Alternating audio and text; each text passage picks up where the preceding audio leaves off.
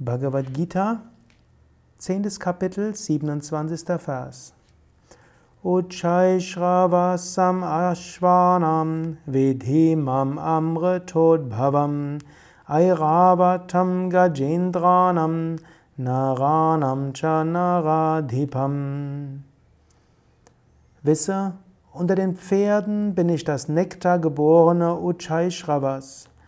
Unter den erhabenen Elefanten bin ich Airavata und unter den Menschen der König.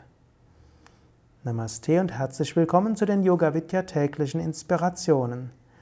Krishna spricht davon, wie du Gott erkennen kannst. Du kannst Gott erkennen in einem Pferd, du kannst Gott erkennen in einem Elefanten, du kannst Gott erkennen auch in einem Menschen, der eine bestimmte Macht, Kraft, Ausstrahlung hat.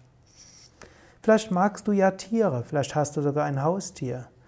Vielleicht muss das Haustier erzogen werden, vielleicht musst du auch mal streckt sein.